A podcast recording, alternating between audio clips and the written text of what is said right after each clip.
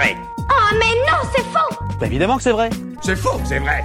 C'est faux et c'est pure calomnie. Ah, c'est pas faux. Est-ce que c'est vrai que les batteries se déchargent plus vite à cause du froid? Ben, il me semble bien, oui. Vous l'avez peut-être d'ailleurs déjà expérimenté. Votre téléphone qui s'éteint soudainement sans prévenir, ou alors une panne de voiture alors que vous êtes passé au contrôle technique la semaine dernière? Oui, c'est agaçant. Mais c'est en fait un phénomène tout à fait normal qui repose sur la chimie des batteries. Parce que une batterie, qu'est-ce que c'est au final? Mais non, pas cette batterie-là, voyons. En fait, on peut voir ça comme une mini-usine chimique.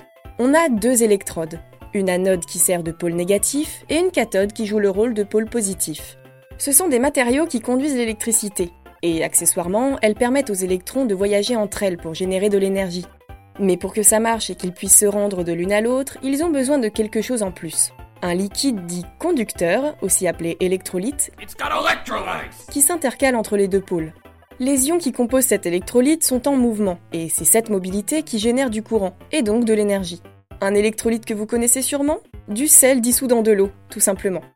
Cet ensemble d'électrodes plus électrolytes forme ce qu'on appelle une cellule. Et grâce au transfert d'électrons qui circulent d'une extrémité à l'autre, un téléphone peut être chargé et se décharger. Chargé. Déchargé. Chargé. Déchargé. En fait, une batterie, ce n'est pas qu'une, mais des milliers de cellules qui travaillent ensemble.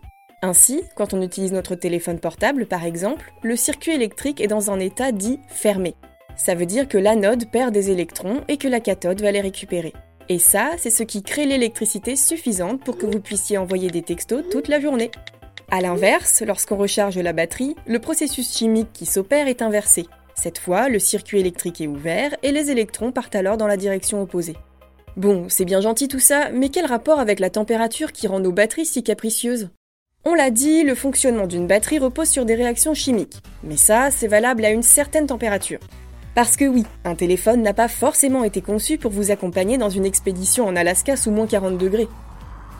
Alors, si on abaisse les températures, qu'on les descend même dans les extrêmes, les batteries produisent beaucoup moins de courant. Pourquoi? Eh bien tout simplement parce que les réactions chimiques se font bien plus lentement.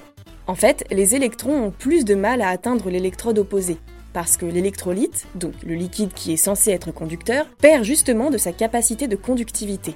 C'est mauvais À cause du froid, il devient plus visqueux et sa tension augmente, donc le mouvement des électrons est beaucoup plus compliqué et par conséquent fortement ralenti.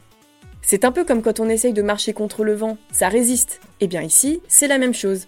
Ainsi, l'énergie qui est consommée va servir majoritairement à générer assez de chaleur pour simplement faire fonctionner la batterie qui se décharge donc bien plus vite. C'est pour cette raison que, si vous sortez dans le grand froid d'hiver, il vaut mieux cacher votre téléphone au chaud dans votre manteau, et de préférence dans une poche intérieure si possible. Au pire, si vraiment vous êtes obligé de le laisser à l'air libre, sachez qu'il existe aussi des batteries basse température qui vont résister à ces conditions. Ces batteries fonctionnent grâce à une modification faite sur l'une des électrodes.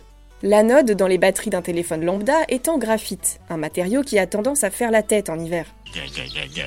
Pour faire face à ce problème, des chercheurs ont réussi à mettre au point une batterie avec une nouvelle anode en carbone dit non graphitisable. Le principe reste le même, mais ce nouveau matériau permet les transferts d'électrons sous moins 40 degrés. Alors à vous les contrées polaires et les bains de glace. Ah, à la bonne heure. Ça sera l'occasion de reprendre l'avion.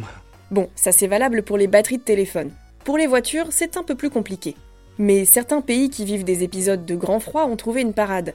Ils branchent leurs voitures sur des arrivées d'électricité dans les parkings pour maintenir le moteur, l'huile et la batterie au chaud. Sinon, après le travail le soir, on risque de ne jamais redémarrer. Et voilà, on a encore du travail pour se préparer contre les conséquences du changement climatique, mais vous saurez au moins comment continuer d'utiliser votre portable lors du prochain vortex polaire. Et vous, vous avez d'autres idées reçues à débunker? Envoyez-les nous sur les audio ou sur les réseaux sociaux et nous les inclurons dans de futurs épisodes.